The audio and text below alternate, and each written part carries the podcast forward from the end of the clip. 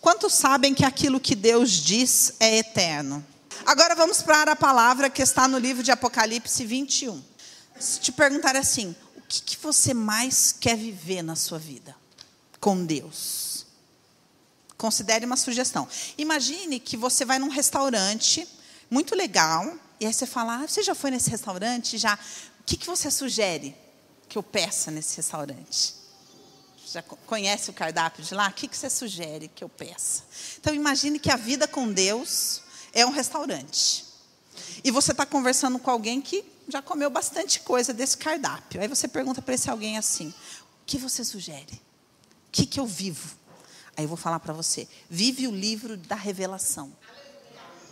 Por quê? Porque é o livro que conclui tudo. Tudo está ali. Tudo está aqui. O livro da revelação. O problema é que as pessoas pensam que ele diz respeito a algo que vai acontecer lá na frente, e pela perspectiva desse mundo, pensam que é algo de ruim, de fim. Mas o livro da revelação é o livro que revela a completude da obra de Deus. Então é como se fosse aquele, aquele restaurante chique que você vai e tem um menu especial que vem um pouquinho de tudo. Você experimenta tudo que tem no restaurante. Qual que é esse, esse cardápio na Bíblia? O livro de revelação. E aí, nesse livro de revelação, tem um capítulo, que é o 21, que é um ciclo completo também em Deus. Então, o que, que diz nesse, nesse livro, nesse capítulo? Vi novo céu e nova terra. Quando a minha consciência atinge o estágio 21, o que, que acontece comigo? Eu vejo um novo céu e uma nova terra vi um novo céu e uma nova terra. O livro de Revelação é um livro do hoje espiritual. Ele acontece na hora. Quantos estão comigo? Porque eu não comecei ainda. Então não, não divaga, não, não há, ah, ah, não, não, não. Aqui ó, comigo. Fica comigo. Fica aqui comigo. É um livro que a gente vive na hora. Vi um novo céu e uma nova terra. E eu quero dizer para você o seguinte: se você andar com Deus, esse é o seu todo dia. Se você andar com Deus, isso é o seu todo dia. Todo dia, novo céu e nova terra. Todo dia, todo dia, todo dia. Todo dia. Não enjoa, não, por quê? Porque é novo céu e nova terra. Então não vai enjoar. Novo céu, nova terra. Vi novo céu e nova terra. E vi um novo céu e uma nova terra, porque já o primeiro céu e a primeira terra passaram, e o mar já não existe. E eu, João, vi a santa cidade, a nova Jerusalém, que de Deus descia do céu, preparada como uma esposa, adornada para o seu marido. Veja, na nossa compreensão alma, alma, ela é o reinado do eu. Então, na, no reinado do eu, quem é a esposa adornada? Eu. E aí, quando eu leio cidade, eu falo, hã? Ah, esse livro de Apocalipse é meio esquisito, não gosto, não entendo muito ele. Entendo, quero outra, outra palavra, Senhor. Deixa eu perguntar, vamos de novo, Deus, essa aqui não foi boa. Vamos ver se tem uma que fala do eu melhor, porque esse negócio, eu não sou uma cidade, então não consegui me identificar. Mas quando nós somos o Espírito, nós somos pedras vivas. Veja, quando nós em Deus somos edifício santo que, que quer dizer isso? Quer dizer que Deus constrói em nós. Essas experiências vão construindo algo consistente. Esse eu espiritual que é muito consistente e que sustenta o sobrenatural. De vez em quando a gente vive muito nesse eu da terra, e aí de vez em quando a gente visita esse eu espiritual e a gente meio que entra num transe e no outro dia a gente fica meio de ressaca. Como se fosse uma viagem muito louca. Quem já fez essas viagens muito loucas sabe o que eu estou falando. E aí depois você volta e aí a sua alma não consegue sustentar aquilo e ela duvida e ela tem medo e ela tem um mundaréu de água parada ali e é muito ruim. Porque a gente visita, tem lapsos de consciência no espiritual e depois volta a viver nesse eu carnal. Mas esse não é o desenho. O desenho é me busque, me busque, me busque, porque cada vez que você tiver intimidade comigo, eu edifico esse ser. E ele ganha consistência. Até chegar uma hora que você mora nesse ser. E esse ser sustenta o sobrenatural. E a partir do momento que você vive isso, você é o quê? Pedra viva. Edifício santo. Edifício do Senhor. O Senhor construiu em você para construir através de você. Tudo bem? Pedras avulsas não têm destino. O eu, o eu pensa o quê? Eu vou construir algo. Deus vai fazer de mim algo grande. Mas Deus não trabalha no eu, Deus trabalha no nós. Certo? Deus trabalha no nós. Então nós somos pedras vivas. Então eu queria que você imaginasse um tijolo. Um monte de tijolo. Somos nós na terra, vivendo, um monte de tijolo. Um belo dia a gente se deixa levar. Um tijolo não vira nada sozinho. Um belo dia a gente confia em alguém e fala: tá bom, me põe aí no seu carrinho e me leva para fazer de mim algo novo. E aí o pedreiro vai lá, o construtor, o grande arquiteto, põe as, os tijolos no carrinho e leva e destina aquele tijolo a uma determinada construção. E a partir daquele momento, aquele tijolo tem identidade, tem propósito. Por que ele? Porque ele faz parte de uma grande construção. Mas ele é um tijolo. No meio do mundaréu de tijolo. Nós somos pedras vivas da Nova Jerusalém. Por que, que é importante você entender isso? Porque esse é o relacionamento com a unção. A unção é o cimento que conecta os tijolos. E aí Deus constrói uma estrutura maravilhosa com várias pedras vivas que se dispõem a participar da construção do Senhor, certo? Essa grande construção é a esposa adornada ela tem a estatura de Cristo. Uma pessoa individual não tem a estatura de Cristo. Eu sozinho atinjo a estatura de Cristo? O livro de Efésios diz que não, que nós vamos sendo moldados como corpo, até que todos atinjam a perfeita estatura de Cristo. Isso está escrito no livro de Efésios. Essa é a cidade santa. Como, como que o céu desce? Eu vi a santa cidade, a nova Jerusalém, que de Deus. Eu sei que é difícil, porque a gente quer ler a Bíblia pela ótica do eu. De uma, de, um, de uma fumaça santa que desce para mim, que faz em mim. Mas o que desce do céu é a nova Jerusalém. Deixa o seu espírito saber isso. O que desce do céu é a nova Jerusalém. O que se manifesta como construção na terra é a nova Jerusalém. Muito bem. Desceu adornada, seguimos, vai. E ouvi uma grande voz do céu que dizia: Eis aqui o tabernáculo de Deus. Está com os homens, pois com eles habitará e eles serão o seu povo, e o mesmo Deus estará com eles e será o seu Deus. É daqui, esse é o 3, né? Seguimos. E Deus limpará dos seus olhos toda lágrima, e não haverá mais morte, nem pranto, nem clamor, nem dor, porque já as primeiras coisas são passadas. E o que estava sentado sobre o trono disse, o título da nossa pregação: Eis que faço nova todas as coisas. E disse-me: Escreve. E disse para mim: Prega.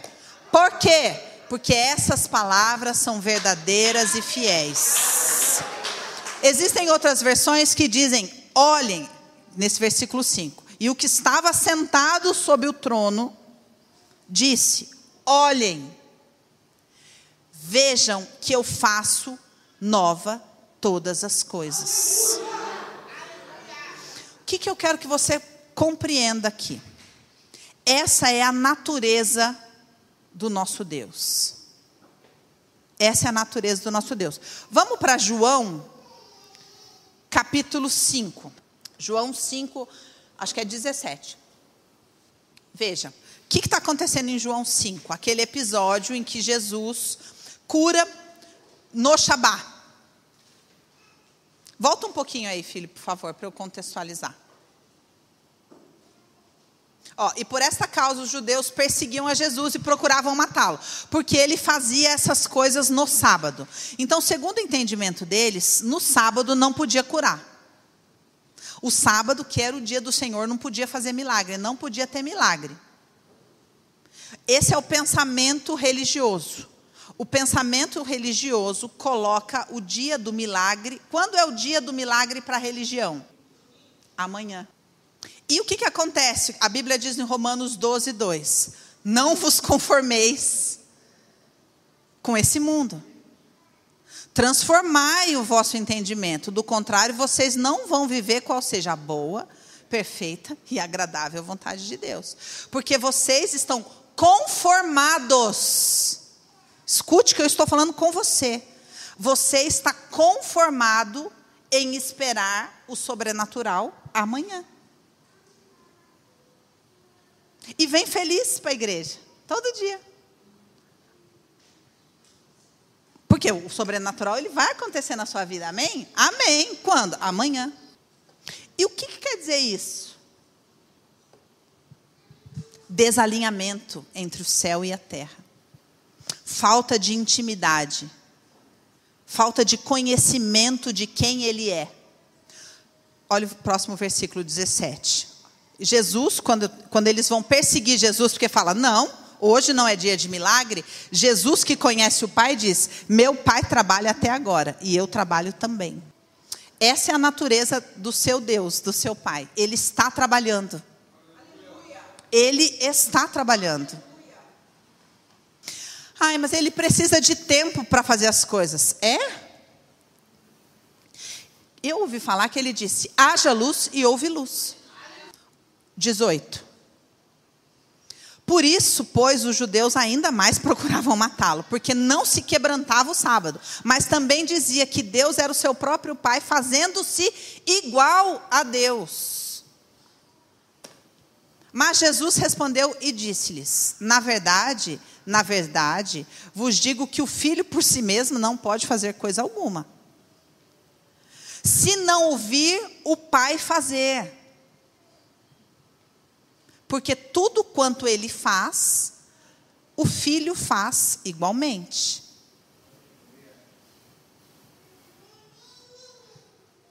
Por que que Jesus, aonde ele pisava, acontecia o quê? Milagre. Acontecia o sobrenatural. Certo? Por quê? Porque ele estava perfeitamente alinhado. Jesus é onde o céu e a terra se tornam um. Eles se encontram e se manifestam. Certo? Agora, o que, que Jesus diz? Ele diz: o filho, por si mesmo, o filho do lugar do eu, não pode fazer nada. Mas ele vê, ele faz o que vê o pai fazer. Quando o sobrenatural é hoje? Quando eu estou vendo o meu pai trabalhar. Eu estou vendo ele trabalhar, eu estou vendo. Olhe e veja, faço algo novo. E eu respondo: Eu estou vendo, pai. Eu estou vendo. Estou vendo. E a partir do momento que eu estou vendo, eu estou o quê? Em concordância com ele. Eu estou vendo. Eu estou vendo e estou o quê? Fazendo de acordo com o que eu estou vendo. Então, o que, que eu quero que você entenda? Vamos para Isaías 43, 19. Eis que faço uma coisa nova. Agora sairá a luz. Perceba, nós estamos em Isaías anunciando a vinda de Jesus. Deus fala em qual tempo? Agora. Tô falando, porque ele está onde? Ele está no agora. A gente foi para João. Ele falou o quê? Jesus falou o quê? O que eu vejo, meu pai está trabalhando. E o que eu vejo ele fazer, eu também faço. Tá, é um contínuo ativo. Aí a gente vai lá para Apocalipse 21. Pode ir para lá, porque lá não pega. A gente vai para Apocalipse 21. O que ele viu? Eu vi um novo céu e uma nova terra. Porque isso é o contínuo, isso é o normal. Isso é o normal, isso é o normal, isso é o normal. Esses dias, meu marido fez um, um story falando do, de um espremedor de laranja lá. E aí uma moça me mandou uma mensagem falando: Dani, o seu marido é sempre alegre assim? Porque todos os stories que eu vejo dele, ele está sempre alegre, sempre feliz, ele é sempre assim. Eu falei: sim. Agora veja, ela vê de vez em quando, e aí de repente ela pensou: ele é sempre assim? Eu estou com ele todo dia. E eu falei: ele é sempre assim. Quem está com o pai todo dia, sabe que ele está trabalhando. sabe que ele está trabalhando e faz o que vê o pai fazer. E quando você está com ele, ele diz o que para você? Olhe, veja o que eu estou fazendo de novo. Esse é ele, esse é ele na intimidade. Entenderam? Esse é ele na intimidade. Se você quer estar alinhado com o tempo dele, você tem que entender: esse é ele. Esse é ele. Eis que faço uma coisa nova. Agora sairá a luz. Porventura, não a percebeis? Não, pai, desculpa, porque eu estou tão distraído. Veja, nós podemos viver em duas dimensões. A nossa consciência pode viver na dimensão do mundo. E a dimensão do mundo, presta atenção no que eu vou falar, só existe uma coisa: problema. O que é a novidade do mundo? Problema. Um problema novo a cada dia. Uma desgraça nova a cada dia. Uma ameaça nova a cada dia. Um não novo a cada dia. Todo dia o sistema cria um novo não. Olha que sensacional. Uma nova ameaça, um novo perigo. E se você mora nesse sistema, você o tempo todo está lidando com um não. E está tendo que fazer uma força gigantesca para ver o que, que você vai fazer com esse não. Por quê? Porque você concordou com ele. Então, ele já existe na sua realidade. Então, agora ele é um problema seu, além de tudo. Você tem que resolver um não. Que nem existia. Pensa. Mas você concordou com esse não. Ok. E qual que é a outra, qual que é a outra realidade? O reino. E o reino fala do quê? De possibilidades. No reino só existe uma coisa: possibilidades. Até, as, até a coisa ruim, sim. No reino diz: todas as coisas cooperam para aqueles que amam a Deus. Como assim? Jesus está caminhando, os discípulos falam: Jesus, e aquele ali, por que, que nasceu cego? Quem pecou? Ele ou os pais dele? Se ele nasceu cego? Hã? Hã, Jesus? Quero ver agora. E Jesus falou: nem uma coisa nem outra. Ele nasceu assim para que se manifeste a glória de Deus. Que perspectiva é essa? A do reino. Tudo é o quê? Tudo existe para quê? Para uma única coisa: para que o céu se manifeste na terra. Então, é simples. Decidi morar no reino. Como que eu enxergo todas as coisas? Como possibilidades. Mas é um problema gigante. Não, é uma possibilidade. Para quê? Para manifestar a glória de Deus. Por quê? Porque todas as coisas cooperam para o bem daqueles que amam a Deus. Agora, qual que é o grande problema? Toda a criação geme na expectativa da manifestação dos filhos de Deus. Por quê? Porque só os filhos veem o pai trabalhar o tempo todo. E é através dos filhos que a obra do pai se manifesta. O que, que eu estou tentando fazer você entender? Que os milagres são urgentes Deus tem urgência de manifestar o um milagre. Ele tem urgência, mas ele precisa de alguém, de uma pessoa, de um único filho que escuta. Olhem. Olha, filho, o que eu estou fazendo. Olha, filho, o que eu estou fazendo. Veja, estou fazendo algo novo. Faço uma coisa nova, agora sairá a luz. Porventura você não está percebendo? É a palavra dele. Então, minha pergunta para você é a mesma pergunta que ele fez para Adão no jardim: Adão, onde está você? E Adão se escondeu porque estava nu, com vergonha de si mesmo. Vamos seguir aí, ó. Eis que porei um caminho no deserto e rios no ermo se não for para fazer no impossível, não vou fazer. Porque a minha natureza é trabalhar o tempo inteiro e fazer aquilo que só eu posso fazer. Seguimos. Os animais do campo me honrarão, os chacais e os avestruzes, porque porei águas no deserto e rios no emo, para dar de beber ao meu povo, ao meu eleito. A esse povo que formei para mim, o meu louvor relatarão. Contudo, tu não me invocastes a mim, ó Jacó, mas te cansaste de mim, ó Israel. Então, sabe o que acontece, gente? Nós nos cansamos dele. Hã? É. A gente cansa de olhar para ele. A gente cansa de focar toda a nossa atenção nele. Ele parou de ser novidade. Você já voltou para a engrenagem do mundo. Ele não é mais uma novidade na sua vida. E aí você segue lá, conformado com este mundo, esperando o milagre amanhã. Esperando o sobrenatural amanhã.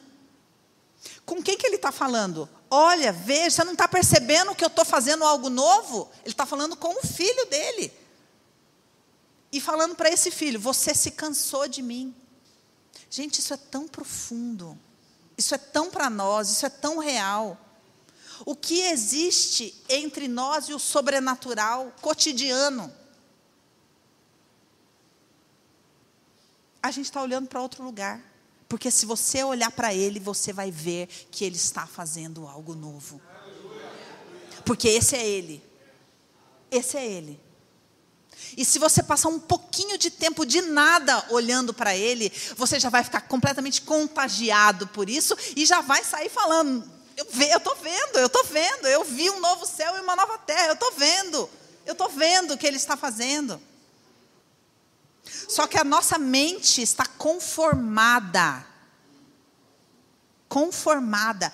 Veja, se a gente dorme um dia, e, e quando vai deitar assim, ó, Fala, aconteceu alguma coisa sobrenatural hoje? Não. Então eu vivi fora do tempo hoje, do tempo de Deus.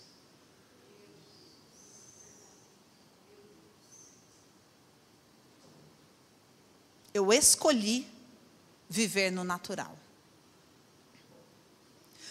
Várias vezes ele me tocou para mudar de caminho, para falar com uma pessoa que, que eu não ia falar. Ele me, ele me, me impulsionou para uma direção onde o sobrenatural ia acontecer.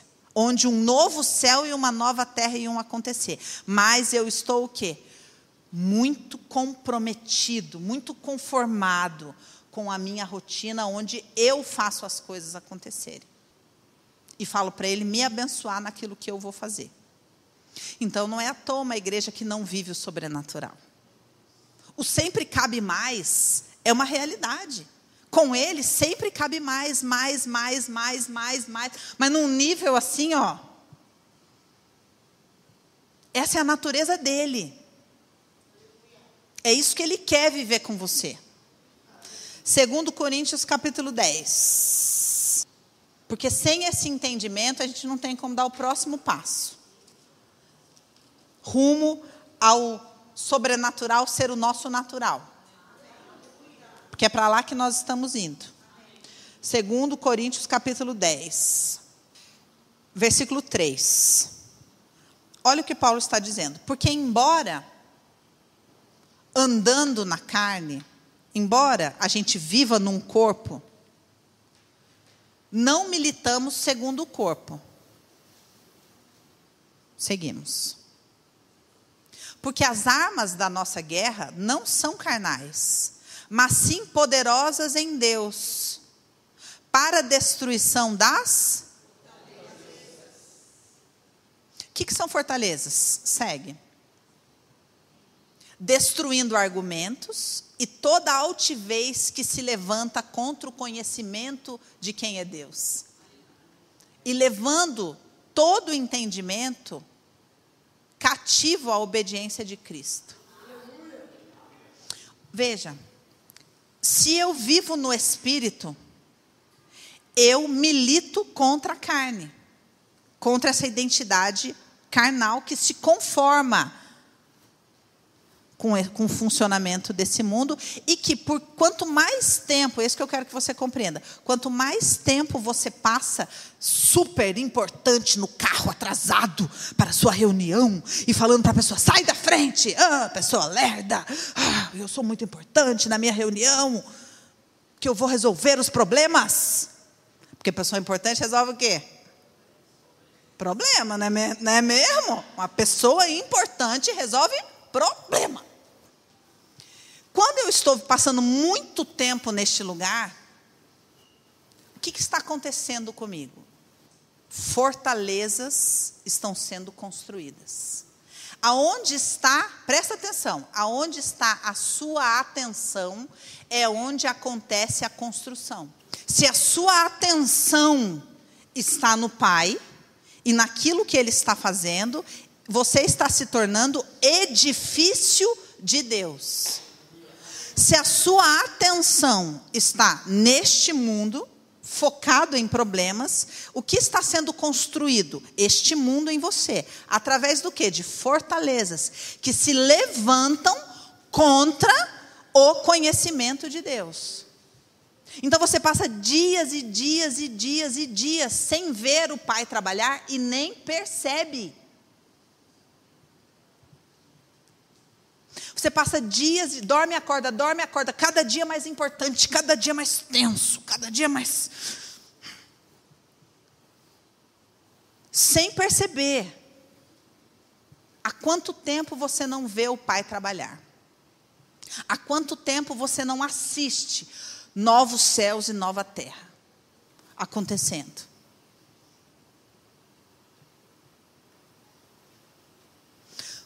Por que, que eu estou pregando? Para você se comprometer com as milícias poderosas em Deus contra as fortalezas que se levantam dentro de você contra o conhecimento de quem é Deus, a ponto de você acreditar que Deus tem razões para não fazer ainda. Olha, você tem convicção, você tem argumentos que se levantam contra a soberania de Cristo dentro de você. Se eu te perguntar por que, que o milagre não aconteceu, você me explica. Isso que é incrível. Você me explica, dizendo o quê? Que falta isso, aquilo e aquilo outro em você. Por que, que Deus não fez o milagre ainda? Olha, porque ainda tem isso daqui, ainda tem aquilo outro aqui, ainda tem aquilo outro, sabe? E não sei o quê, não sei o quê, não sei o quê. Eu falei, entendi. Perfeitamente, né? Seja conforme a sua fé. Não há sobrenatural se há fortalezas. Nós estamos cheios de fortalezas, estruturados na verdade da religião, conformados e satisfeitos com o funcionamento desse mundo e cansados. Can, tu te cansastes de mim, ó Jacó.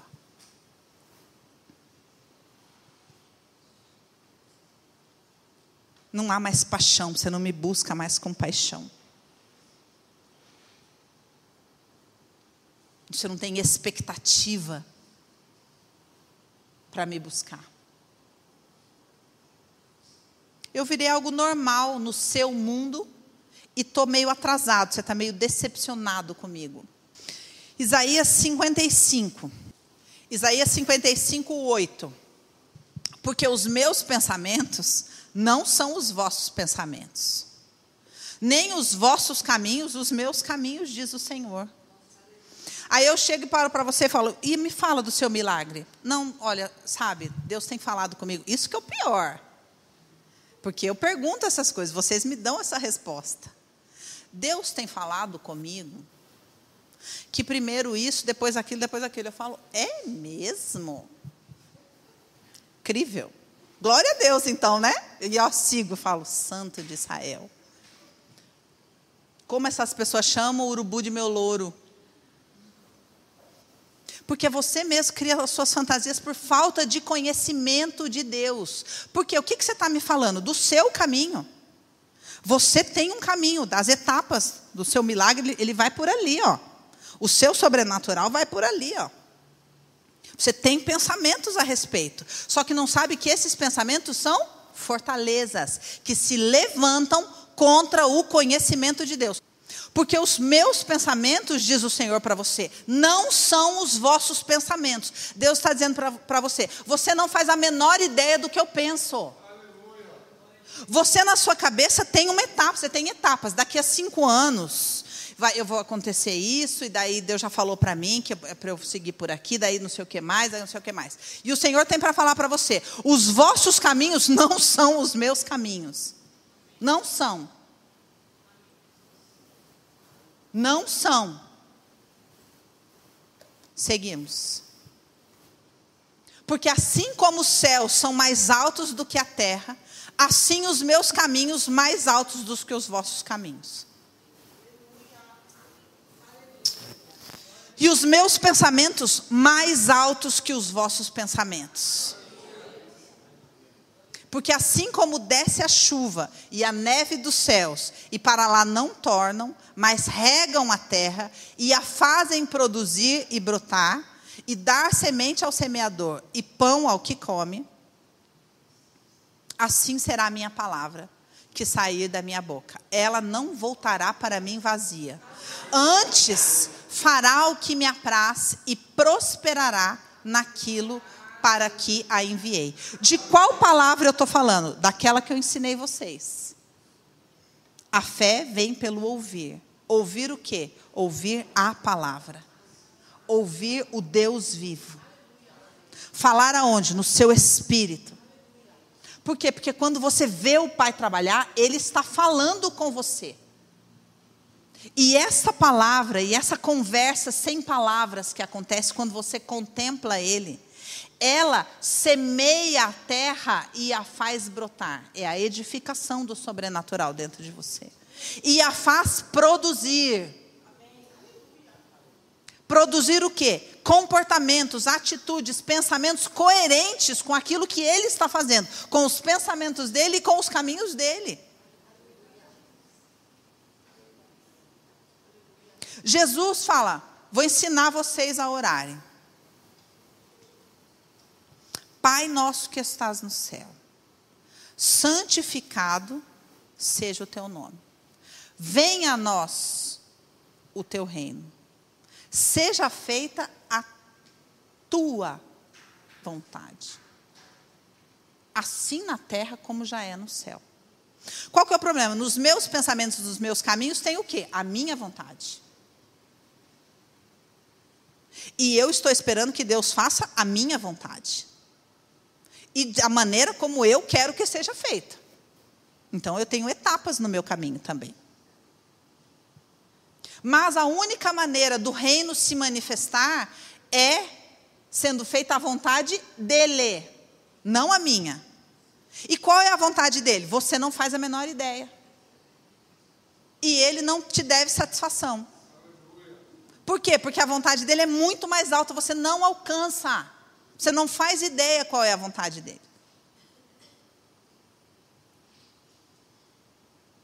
O que, que eu estou tentando te mostrar? O quanto você está atrapalhando.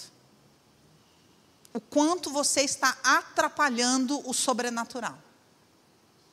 O quanto você está atrasando e, e jogando para o, o dia do nunca, que é amanhã, aquilo que Deus quer fazer na sua vida.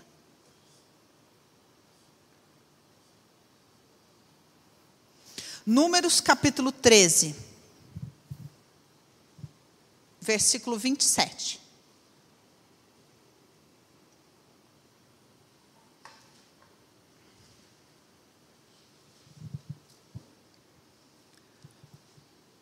O Senhor envia espias para enxergar a terra.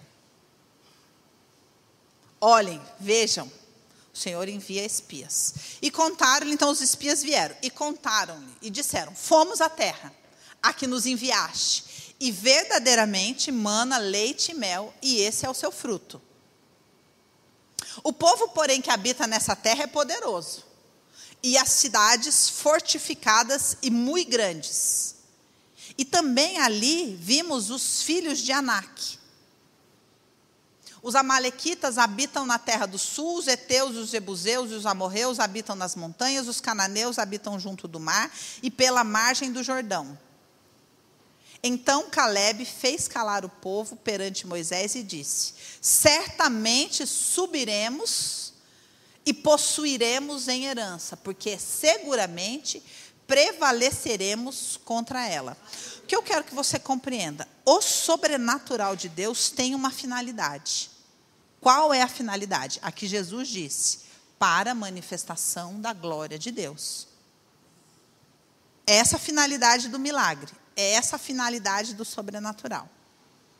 Deus não negocia essa regra. Porque, do contrário, a glória dele não se manifesta. Certo? E por que, que a glória dele precisa se manifestar? Para que outros vejam. Para que outros vejam. O chamado dos filhos é manifestar a glória do Pai. O livro de Romanos fala sobre isso. Para que, que você foi chamado? Para que a glória de Deus se manifeste através da sua vida. Mas quando que isso vai acontecer? O dia que você estiver olhando para Ele e vendo Ele trabalhar e prosseguindo em conhecê-lo. Para entender que ele não tem nada a ver com o que você pensa que ele é. Que tudo é sobre ele, não é sobre você.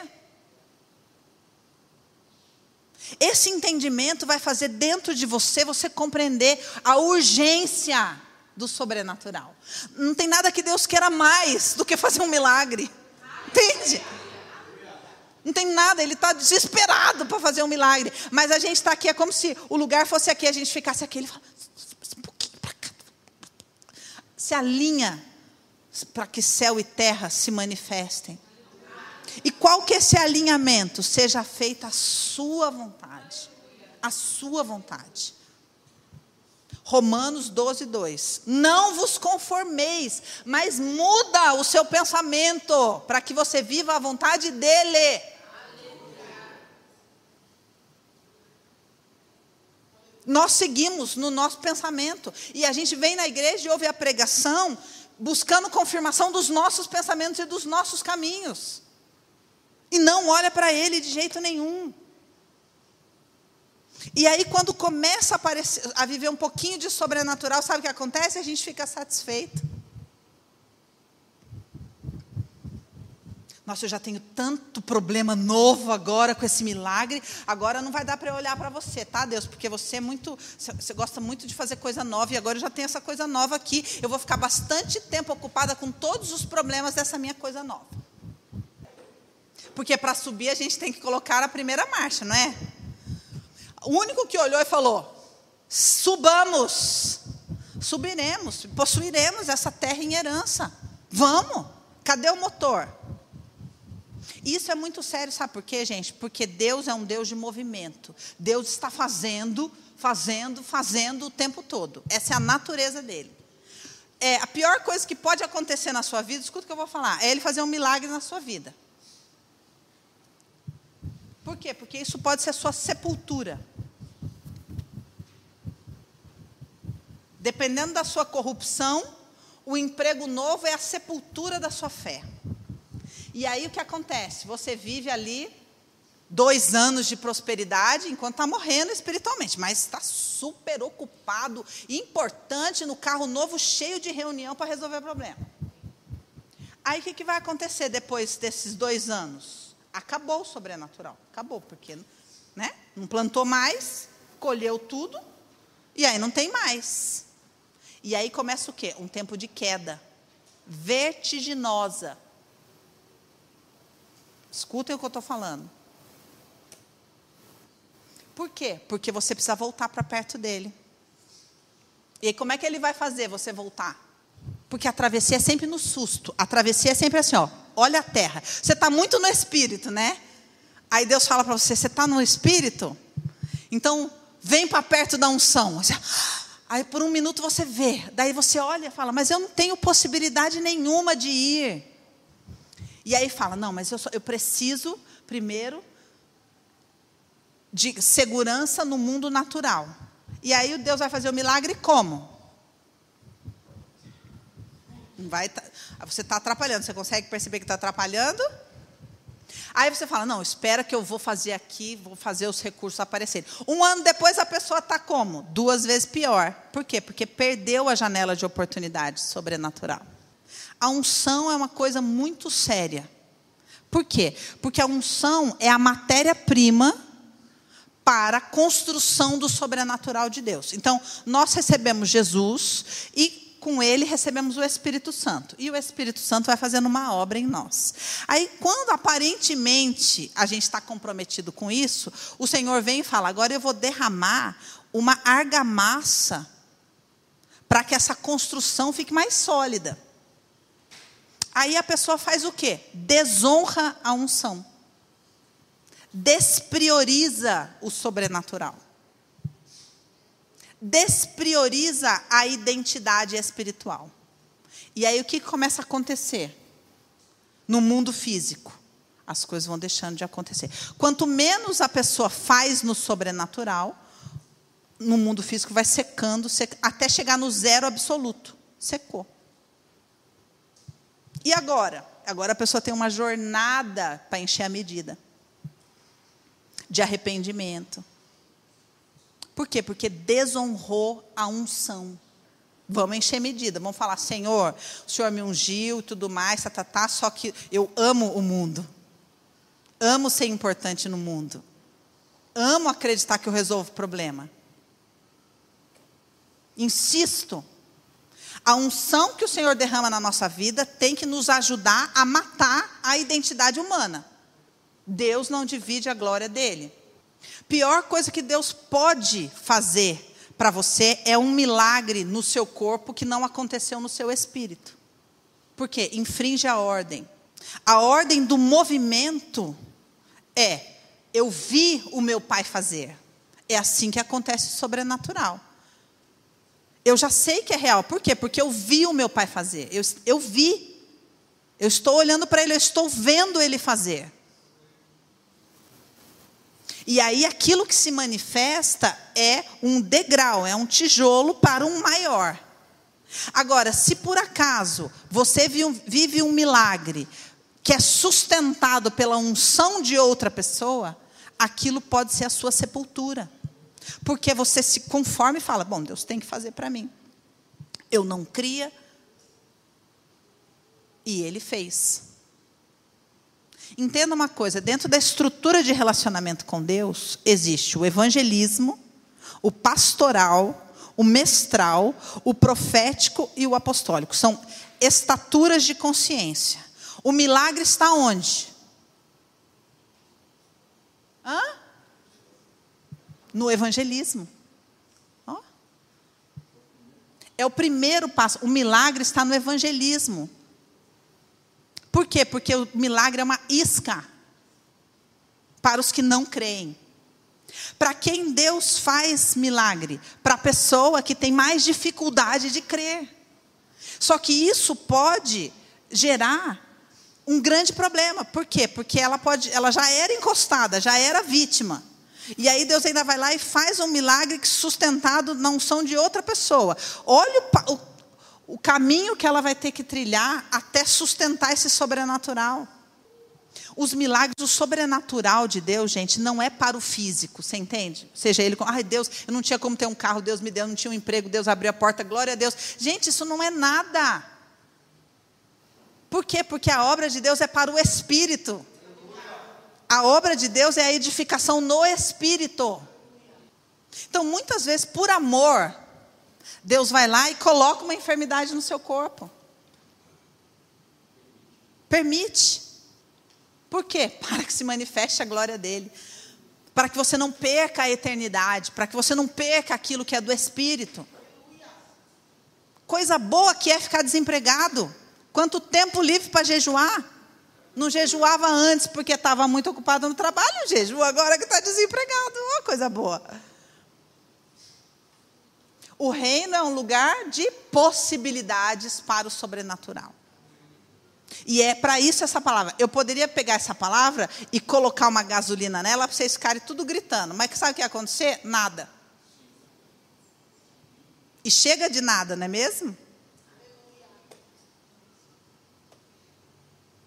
A ideia é você olhar e falar: gente, eu estou conformado, cara.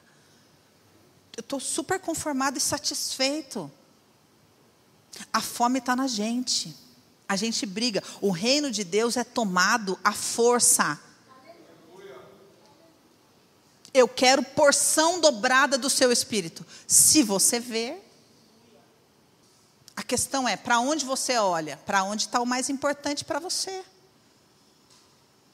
Quanta gente sofrendo, porque o mais importante está no lugar errado e não consegue viver o feliz, né? De, nossa, olha o que Deus está fazendo, olha o que meu pai está fazendo, olha o que meu pai está fazendo. Eu vejo novos céus e nova terra. O reino de Deus é uma possibilidade. Toda vez que a palavra é lançada, como está sendo lançada aqui, você tem a possibilidade de fazer uma escolha definitiva. Mas o Senhor está falando aqui: a palavra que eu estou lançando não voltará vazia. Antes prosperará. E essa palavra é semente do quê? É semente de um sobrenatural. Aleluia. Mas você precisa fazer a sua parte. E qual é a sua parte? Combater as fortalezas. Entender, você se conformou. Você se conformou. Você está conformado com este mundo e por isso não está vivendo qual seja a boa, perfeita e agradável vontade dele. Que é o que? Fazer coisa nova todo dia. E mais ainda, cada vez mais. Cada vez mais. Veja, Deus tem prazer, presta atenção para você saber quem é Ele. Deus tem prazer em desrespeitar as linhas de espaço e tempo. Ele tem prazer, porque só aí ele manifesta a glória dele. O que, que um milagre faz? Ele anula o tempo. Toda vez que um milagre se manifesta, o tempo deixa de existir ele promove uma aceleração no tempo, aquela pessoa entra na eternidade e pode ficar, e ali o tempo não existe mais. Toda vez que um milagre se manifesta, o tempo deixa de existir. Não tem nada que Deus tenha mais prazer do que anular as leis da terceira dimensão. Esse é o prazer dele, você entende? É o prazer dele. Manifestar a glória dele. Agora, cadê aqueles que querem? Ser instrumento disso. Cuidado. Estou falando sério, cuidado. Por quê? Porque você viu o que Caleb falou? Quando eles viram a terra, o que tinha na terra? Gigantes. A condição do milagre é a impossibilidade. Então a gente tem que deixar de existir muito para poder falar: Senhor, eu quero ser instrumento do seu milagre. Porque você vai ter que se colocar numa situação onde só o impossível. Onde só o impossível. Senhor, eu quero me expor ao seu amor. Será que você confia no amor dele o suficiente para falar, eu quero me expor ao seu amor? Eu quero ser instrumento para o seu sobrenatural. E conseguir olhar para os gigantes e continuar sustentando o que eu estou vendo. O que eu estou vendo? Meu pai está trabalhando. Mas você não está vendo os gigantes? Eu não, eu só estou vendo o que o meu pai está fazendo. E o filho faz o que vê o pai fazer. E assim, céu e terra são um. Venha o teu reino, seja feita a tua vontade O reino dele é onde ele governa absolutamente. Não existe outra pessoa que governe. Nenhuma outra pessoa, nenhuma outra força, nenhuma outra circunstância tem poder onde ele reina. Esse é o reino. Então, neste lugar, tudo é possibilidade para a manifestação da glória dele.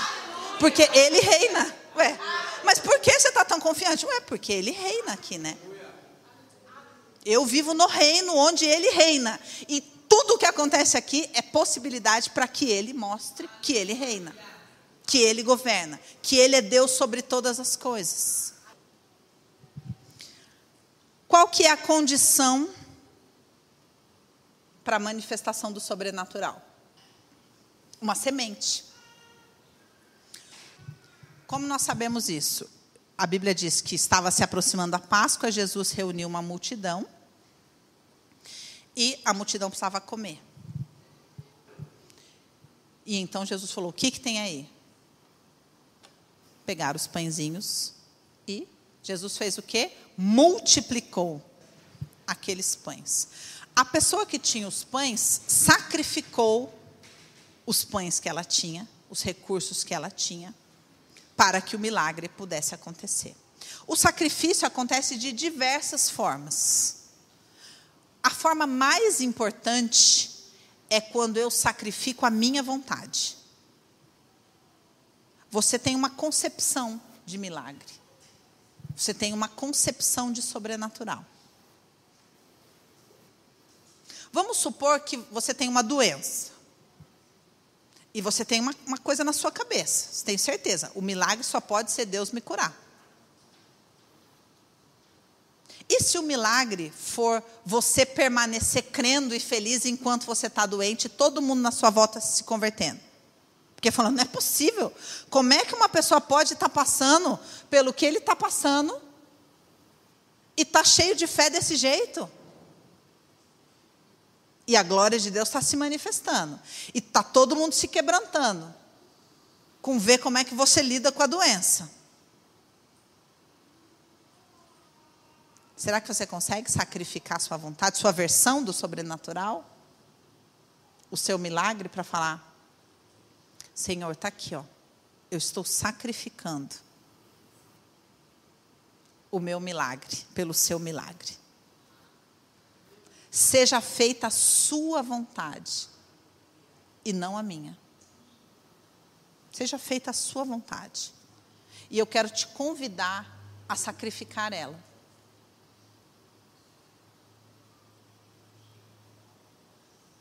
Sacrificar o seu caminho, sacrificar o seu pensamento, sacrificar a sua versão de milagre, o seu sonho.